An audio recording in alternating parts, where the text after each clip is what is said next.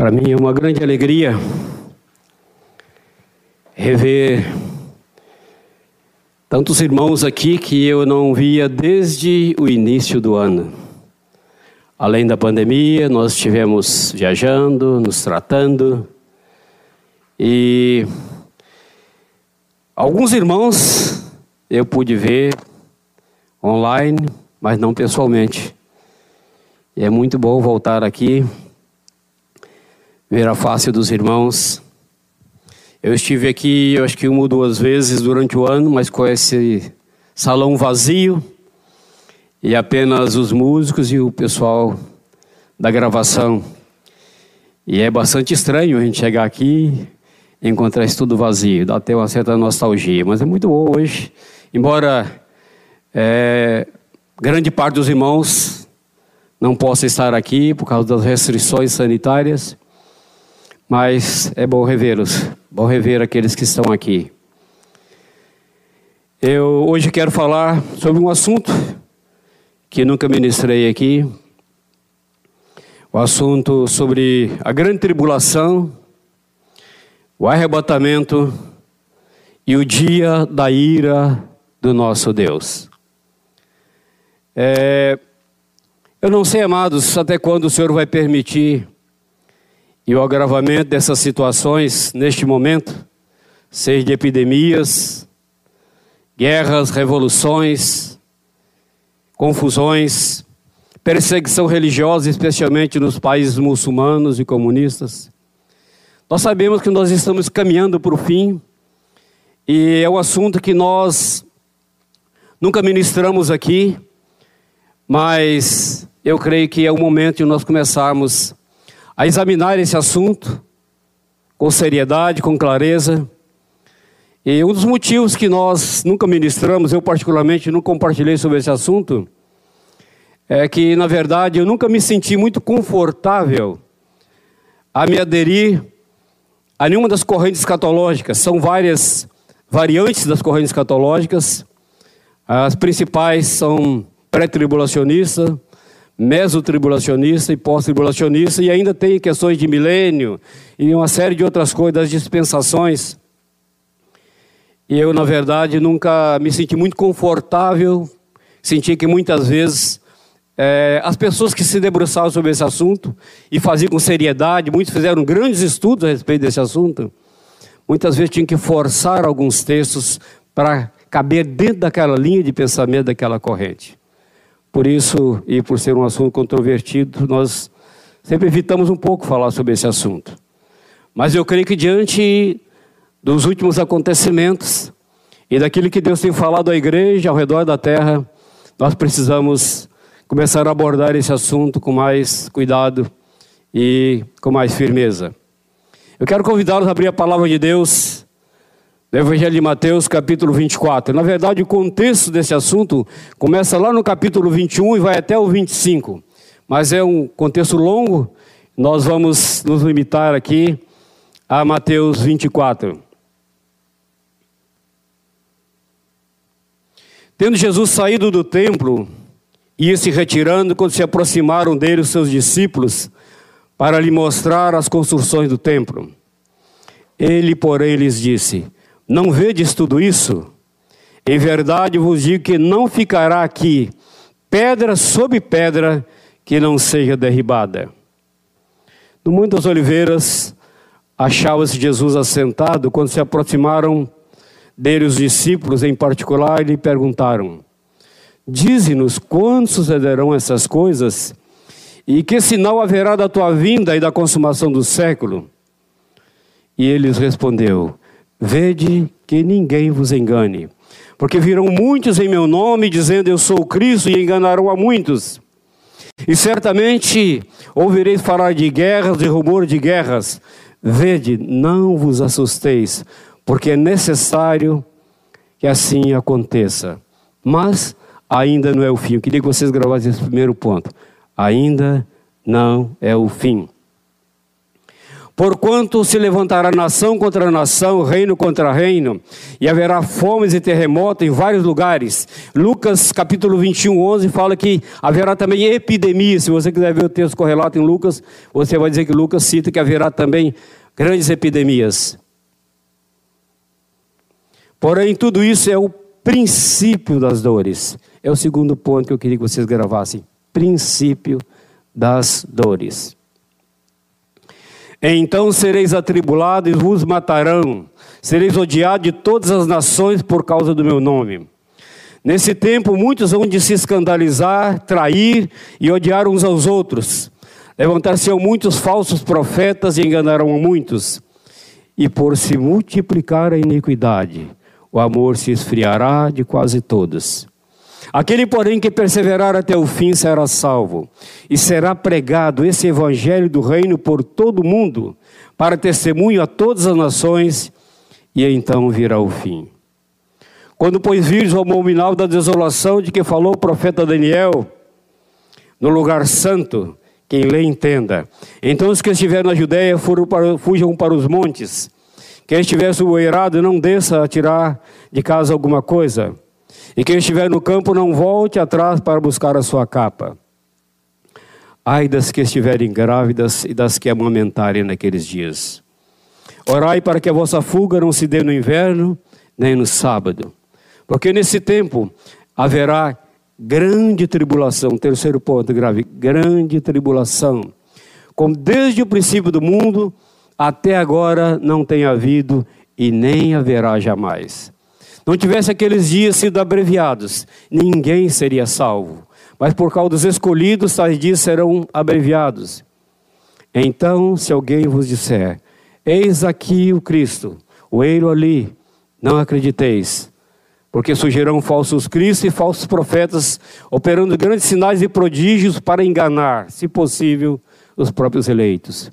Vede que vos tenho predito. Portanto, se vos disseram, eis que ele está no deserto, não saiais, ou ele no interior da casa, não acrediteis. Porque assim como o relâmpago sai do oriente e se mostra até o ocidente, assim há de ser na vinda do filho do homem. Onde estiver o cadáver, aí se ajuntarão os abutres. Logo em seguida, a tribulação. Quarto ponto. Em seguida, a tribulação daqueles dias o sol escurecerá, a lua não dará sua claridade, e as estrelas do firmamento e os poderes do céu serão abalados. Então aparecerá no céu o sinal do Filho do Homem. Todos os povos da terra se lamentarão e verão o Filho do Homem vindo sobre as nuvens do céu com poder e muita glória. E ele enviará os seus anjos com grande clangor de trombeta, os quais reunirão os seus escolhidos dos quatro ventos, de uma a outra extremidade da terra. Vamos orar? Pai amado, nós precisamos de muita graça do Senhor, muita unção sobre sabedoria do alto, para nós recebermos, compartilharmos e entendermos essa palavra tão preciosa do Senhor mas que também nos traz temor e, por outro lado, nos traz alegria de saber que o Senhor voltará em grande glória, Senhor, para buscar os seus servos. Então nós queremos assim aprender a exultar, erguer nossas cabeças e saber que o fim se aproxima e que o Senhor voltará para buscar a tua igreja, o teu povo.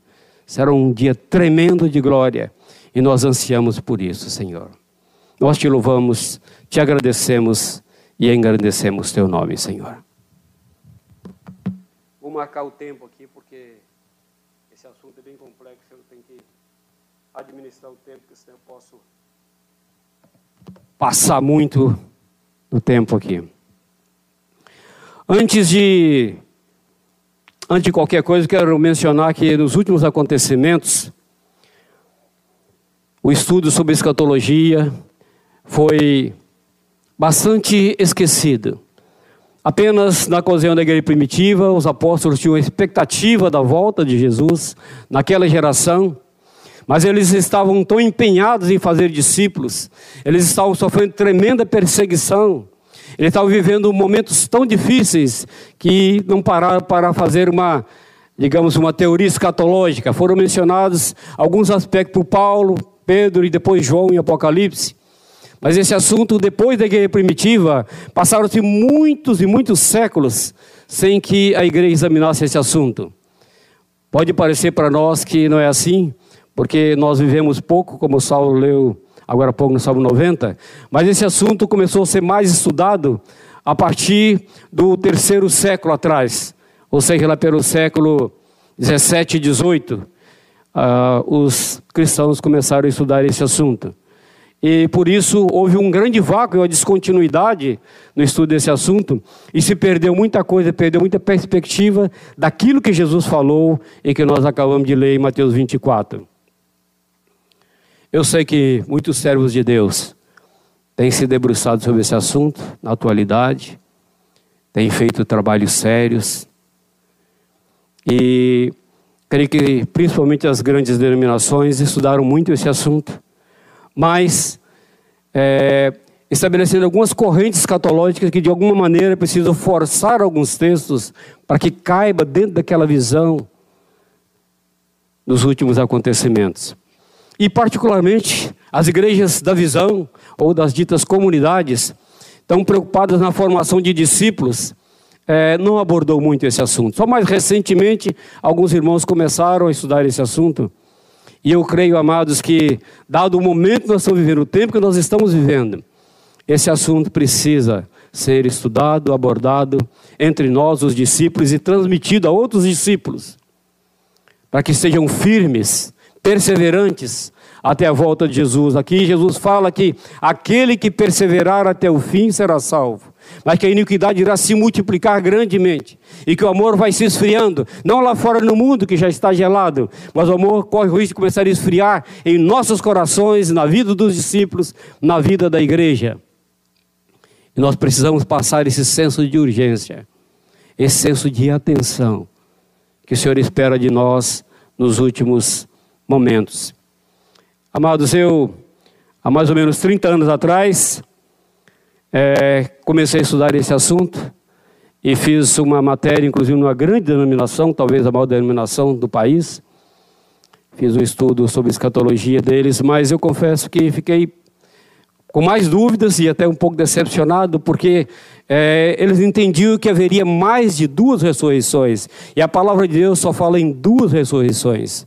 Eles entendiam que as pessoas seriam arrebatadas antes e alguns ficariam para trás, passariam pela tribulação, que se converteriam durante a tribulação, morreriam, e aí nesse caso teria que haver uma nova ressurreição dos salvos e um novo arrebatamento, porque a dos ímpios seria só depois, no dia da ira do Senhor, depois do milênio.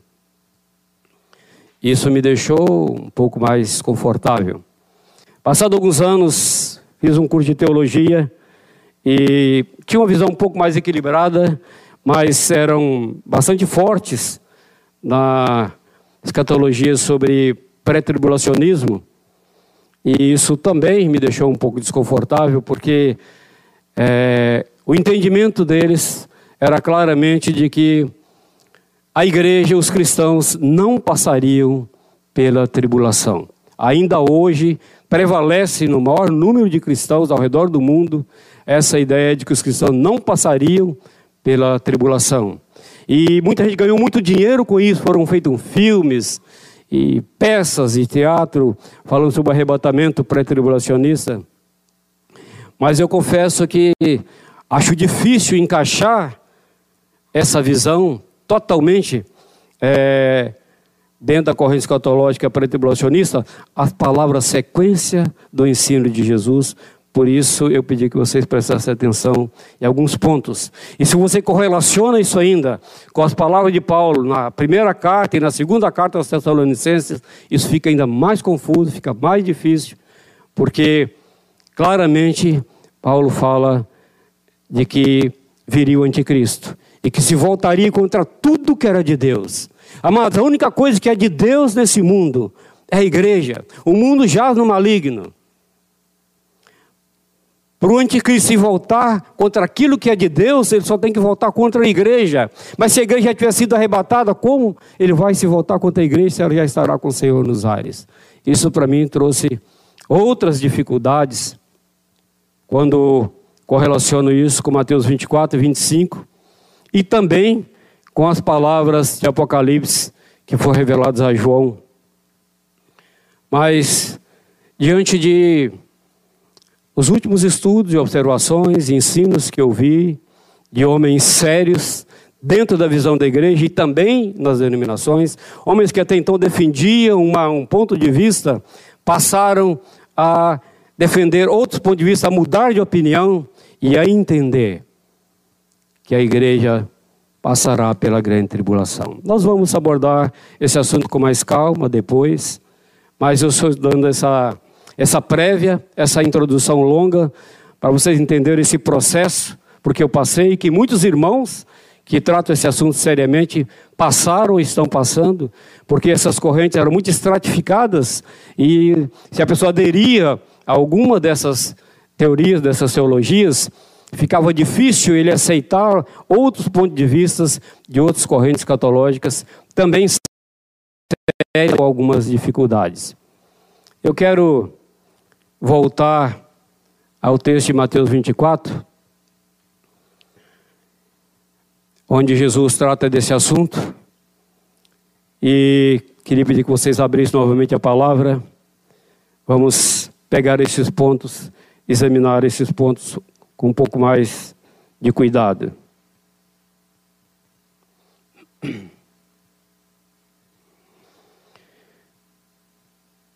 O primeiro ponto que Jesus menciona está entre os versos 4 e 6, quando ele fala que muitos viriam em nome dele e que nesse momento haveria guerras, rumores de guerras, revoluções. Mas ele diz: ainda não é o fim. Há muito mais pela frente. Então, esse é o primeiro ponto que nós estamos voltando deles, versos 4 até 6, que ainda não é o fim, mesmo depois de guerras, de revoluções, de tumultos, de epidemias, como cita Lucas, capítulo 21, verso 11, ainda não é o fim. Depois dos versos 7 até 8, Jesus volta a falar sobre revoluções e guerras, como que há um recrudescimento, um aumento do número de terremotos, de guerras, de pestes e de toda sorte de confusão, que ele cita inicialmente no verso 6, depois ele volta a esse assunto, diz que levantará, levantará nação contra nação, reino contra reino, e haverá fome e terremotos em vários lugares. Ele diz, porém, isso é o princípio das dores. Eu creio, amados, que nós estamos começando a viver isso. O princípio das dores. Esse é o segundo ponto mencionado por Jesus. Mas ele diz que apesar de tudo isso, que está acontecendo e vai acontecer. Nós sabemos até onde o Senhor vai permitir que essas coisas continuem se agravando. Mas ele diz que isso tão somente é ainda o princípio das dores. Depois do verso 9 até o 28, é um texto bastante longo, nós vamos ler todo esse texto novamente. Fala da grande tribulação. No verso 21, ele diz que porque nesse tempo haverá grande tribulação, como desde o princípio do mundo até agora não tem havido e nem haverá. Esse é o terceiro ponto. E eu quero correlacionar esse texto com o 2 Tessalonicenses capítulo 2. Vamos dar uma olhadinha, vamos voltar esse texto depois. 2 Tessalonicenses capítulo 2. Paulo escrevendo à igreja de Tessalônica, ele disse: Irmãos, no que diz respeito à vinda de nosso Senhor Jesus Cristo e à nossa reunião com Ele, algumas traduções dizem a nossa reunião com Ele nos ares. nós vos exortamos a que não vos removais da vossa mente com facilidade, nem vos perturbeis, quer por espírito, quer por palavra, quer por epístola, como se procedesse de nós, supondo tenha chegado o dia do Senhor.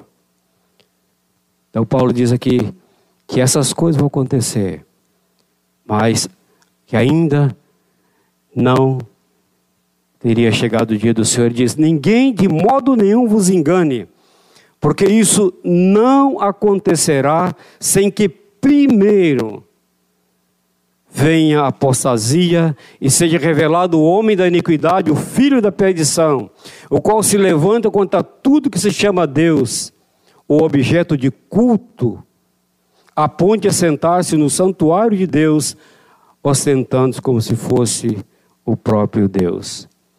Então Paulo diz: ninguém vos engane Quer ser por epístola, profecia. Hoje tem tantas profecias. E aqui Jesus fala sobre o de falsos profetas, falsas palavras. Hoje nós ouvimos tantas palavras de área de prosperidade, isso e aquilo, que vai ser tudo mil maravilha.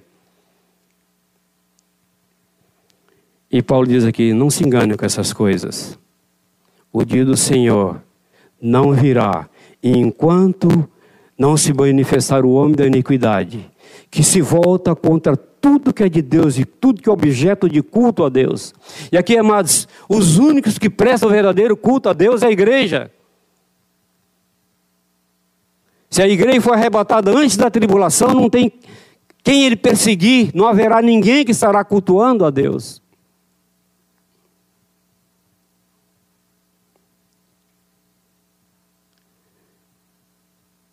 Quem irá perseguir a igreja? E causar tribulação à igreja é o anticristo. E ele provocará essa grande tribulação à igreja. Algumas pessoas perguntam: bom, mas se a tribulação é a igreja, por que Jesus cita Jerusalém, que aqueles estiveram no monte, não volte para casa, não faça isso, não faça aquilo? Sabe o porquê, amados? Porque o Oriente Médio é o epicentro do conflito mundial. Jerusalém está no epicentro do conflito mundial. Haverá revoluções, haverá perseguição, haverá problema em todos os lugares, mas o Oriente Médio é o epicentro de tudo que pode explodir nesse mundo. Ainda hoje eles estão cercados de inimigos e muitas pessoas que querem destruir aquele local. Lá é o epicentro de tudo que vai acontecer. Há uma correlação, há um paralelismo entre a igreja e os judeus, a igreja em Jerusalém, mas o Oriente Médio é o epicentro de todos esses acontecimentos. Muitos irmãos não acreditam que a igreja irá passar pela grande tribulação, porque se baseiam na palavra de Apocalipse capítulo 3, verso 10, na carta à igreja de Filadélfia, e diz que como ela foi fiel, o Senhor irá guardá-la na hora da tribulação ou na hora na tribulação. Eu creio, amados, que em todos os tempos,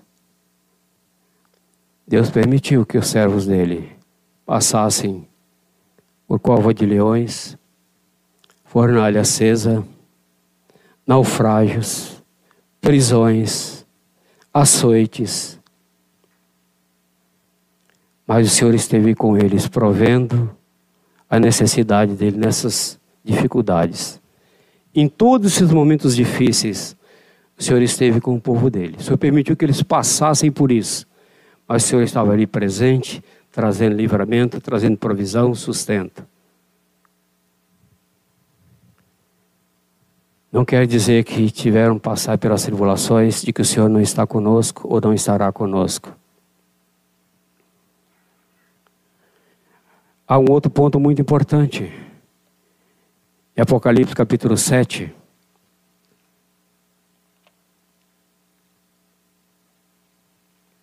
Versos 9, vamos ler só o verso 9 e o 13 e o 14.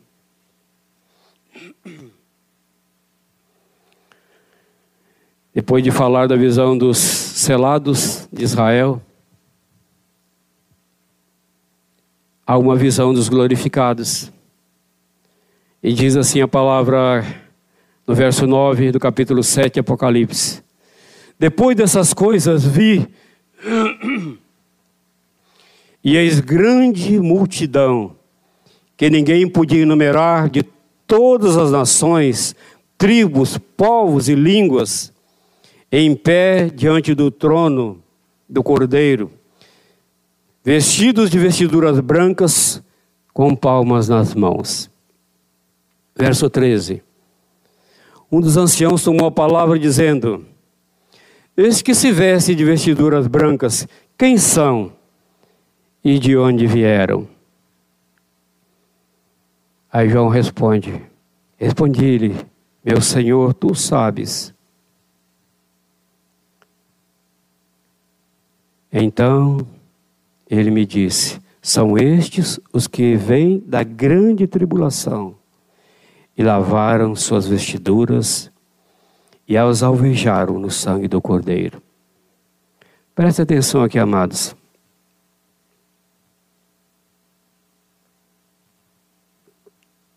Grande parte dessas correntes escatológicas mais clássicas, eles entendem que a grande tribulação é só para os judeus, que a igreja será arrebatada, os judeus ficarão aqui e que nesse meio tempo eles se arrependerão e serão salvos. Mas veja aqui que nós acabamos de ler, não sou eu que estou dizendo. Aqui não há nem uma interpretação. Aqui é literal, diz que depois dessas coisas, vi e eis grande multidão que ninguém podia enumerar, de todas as nações, tribos, povos e línguas. João viu uma multidão incontável. E depois no verso 14 diz que são aqueles que vieram da grande tribulação e lavaram suas vestes no sangue do Cordeiro.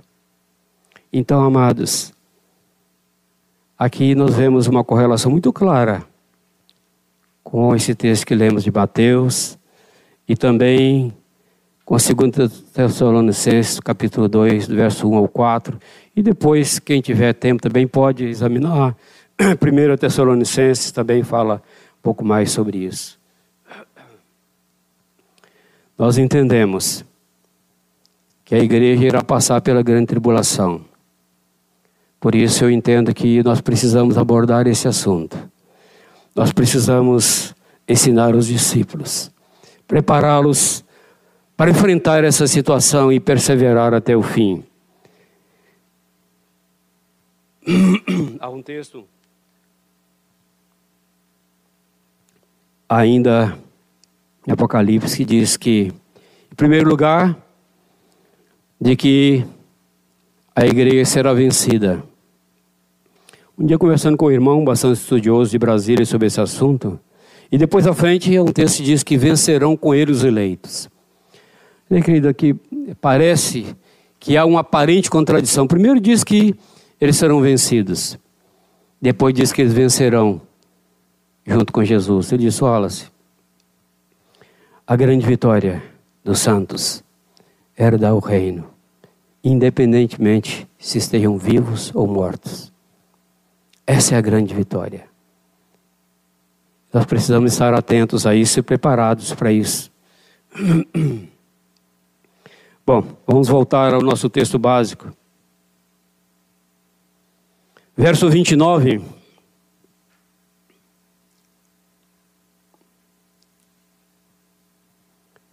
Diz: logo em seguida a tribulação daqueles dias, o sol escurecerá, a lua não dará sua claridade, e as estrelas do firmamento e os poderes dos céus serão abalados. Amados, aqui começa a acontecer três eventos quase que simultâneos: os cataclismas, depois, verso 30, diz que então aparecerá no céu o sinal do Filho do Homem, e todos os povos da terra lamentarão, e verão o Filho do Homem, vindo no céu com poder e muita glória. Depois, o 31 fala do arrebatamento da igreja. Mas primeiro, amados, vamos analisar esse texto de Mateus 29, que diz: após, logo após a tribulação, o sol escurece, a lua fica com uma cor de sangue, as estrelas serão abaladas, os poderes do céu serão abalados. Então, esse é o quarto ponto. Na sequência do ensino de Jesus, que está em Mateus 29, e que você pode correlacionar esse texto com dois outros textos muito importantes. João capítulo 2, 31, se você quiser anotar e ler depois. E também Apocalipse capítulo 6, verso 12 ao 14. Eu me esqueci de dizer uma coisa importante. Grande parte da base dessas correntes escatológicas está no capítulo 9 de Daniel, quando fala das 70 semanas. Só que o próprio livro de Daniel, no capítulo 12, verso 4, diz algo muito importante que nós precisamos estar atentos. O Senhor diz a Daniel: Daniel, sela as palavras desse livro, porque essas coisas são reservadas para o fim desses acontecimentos. Você vai descansar em paz e no fim você receberá a tua recompensa. Mas o que eu quero frisar aqui, o livro de Daniel é um dos livros da Bíblia que eu mais amo ler. Me identifico muito com a vida de Daniel. Mas ele é um livro selado. Para nós entendermos claramente a palavra do livro de Daniel, capítulo 9. Nós precisamos correlacioná-la com Apocalipse, capítulo 6. Sabe por quê? Porque lá em Apocalipse tem a abertura dos selos. Se por um lado Daniel é um livro selado, lá em Apocalipse você vê a abertura dos selos. E quando você vê a abertura do sexto selo, está exatamente como Jesus coloca aqui em Mateus 29, que logo após a tribulação, o sol escurecerá e a lua não dará sua claridade. Isso também está correlacionado com Joel 2,31, que fala do grande e terrível dia do Senhor, que antes disso o sol escurecerá e a lua não dará sua claridade. Então, para nós entendermos bem essas questões, nós precisamos seguir a sequência dos ensinos de Jesus. E assim nós correlacionamos outros textos e outros livros com esse ensino, ao invés de começar lá em Daniel 9, ao invés de começar em outros textos, em outros profetas, tomando como base e depois encaixar os outros textos. Senão nós vamos ter alguns problemas. Agora, quando nós seguimos a sequência do ensino de Jesus, e nós vamos correlacionando, conferindo isso, com outras palavras, as coisas vão se encaixando e nós não ficamos em conflito ou tentando forçar algum texto para que ele realmente se encaixe dentro daquela corrente escatológica. Mateus 24, 30 é o quinto ponto. Jesus aparece nos céus. Diz: Então aparecerá nos céus o sinal do Filho do Homem.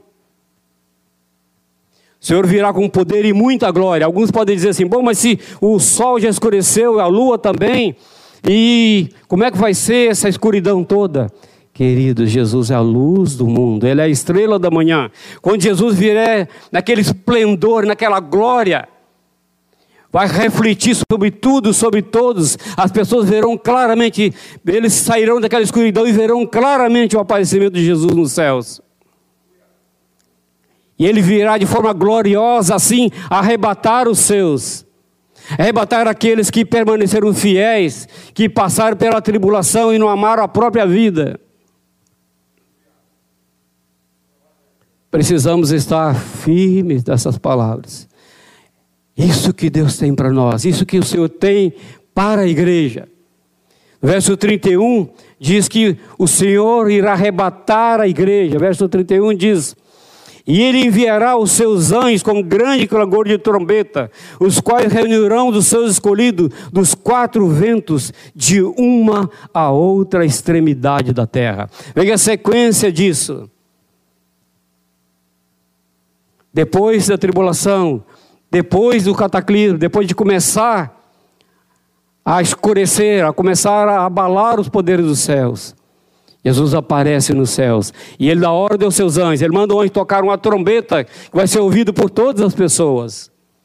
Como aquele cântico que os irmãos cantaram agora há pouco aqui, a trombeta está soando e o meu nome é chamado. E aqueles que, que ouvirem a voz do Senhor, ainda que estejam nos túmulos, eles ouvirão e se levantarão. E eles encontrarão com o Senhor nos ares. Esse encontro não é Jesus pisando na terra. Esse encontro é a igreja subindo e encontrando com Ele nos ares.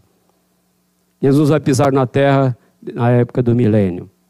Mas aqui a igreja sobe para estar com Ele. Mas depois de todos esses acontecimentos. O sétimo ponto Está naquele texto que eu citei, em Apocalipse capítulo 6, é um dos textos.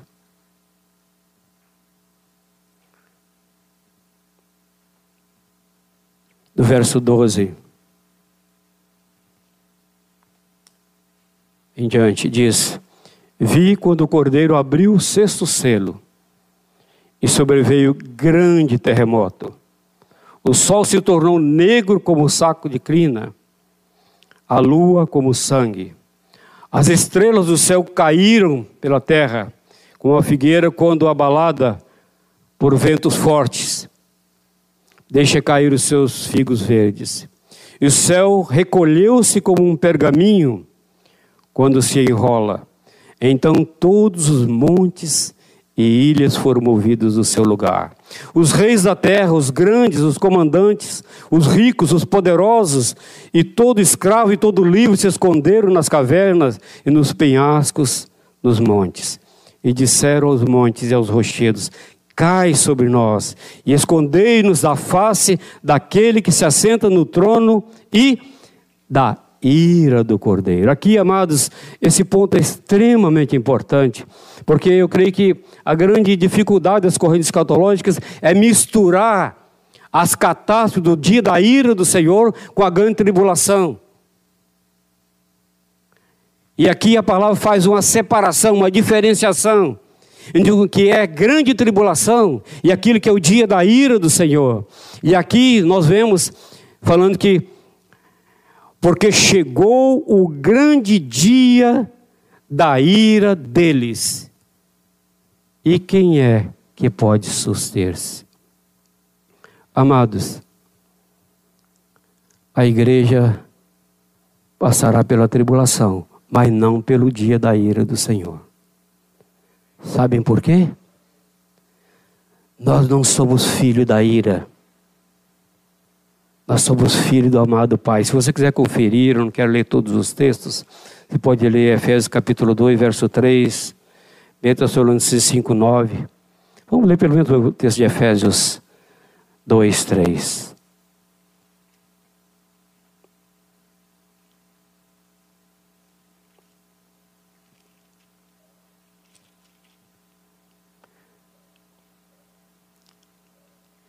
Falando que o Senhor nos deu vida quando nós estávamos mortos nos nossos delitos e pecados, e nos três diz, entre os quais também nós andamos outrora, segundo as inclinações da carne, fazendo a vontade da carne e dos pensamentos. Éramos por natureza filhos da ira, como também os demais. Amados, nós não somos mais filhos da ira, nós éramos filhos da ira, mas hoje nós somos salvos nós somos filhos de Deus, amados pelo Senhor. A igreja não passará pelo dia da ira. Amados, sabe por que os ímpios vão passar pelo dia da ira? Porque eles não experimentam arrependimento.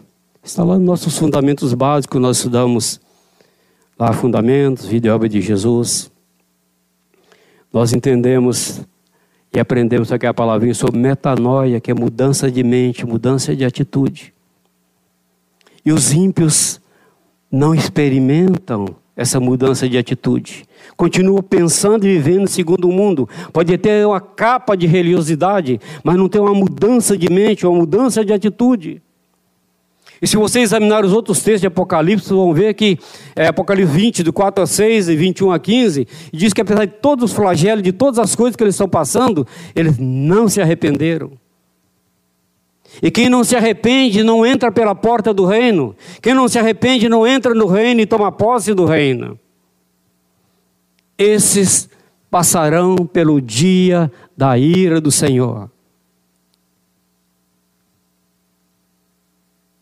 E quando houver a última ressurreição de todos aqueles que morreram, eles serão condenados, irão para o inferno. Todos aqueles que não tiveram experiência pessoal com Jesus, todos aqueles que não perseveraram até o fim, todos aqueles que eram filhos da ira, todos aqueles que não deixaram de ser filhos da ira, todos aqueles que não deixaram de viver pela carnalidade, pela concupiscência da carne, pela concupiscência dos olhos, pelos desejos malignos, cedendo a cada dia a todas as tentações e caprichos e vontades do próprio coração. Mas os filhos de Deus já não são mais assim. Eles são filhos amados pelo Senhor. E quando o Senhor vier em glória, mesmo que estiverem mortos, eles vão ouvir a voz do Senhor. Eles vão ressuscitar. E os que estiverem vivos serão transformados. E haverá um glorioso encontro com o Senhor nos ares. Queria pedir ao Júnior projetar uma pequena tabelinha que eu coloquei ali para nossa conclusão. Soe, nos dê graça de vivermos a vida do reino de Deus, experimentar um verdadeiro arrependimento, sermos fiéis até o fim e subirmos na primeira ressurreição. Eu creio que só haverá duas ressurreições: a dos salvos e depois do milênio, a dos ímpios. As teologias que falam em mais de uma ressurreição, alguns chamam de rabisco da ressurreição. Eu creio que não se encaixa dentro do ensino de Jesus. Nós precisamos é, nos manter firmes até o fim e subirmos com o Senhor na primeira ressurreição. E não retroceder de forma alguma. A palavra de Deus diz em Hebreus, capítulo 10, versos 31 e 39, que o Senhor não tem prazer naqueles que retrocedem. Nós precisamos perseverar até o fim, porque Jesus disse: aquele que perseverar até o fim será salvo. Amém? Passei três minutos do horário previsto, mas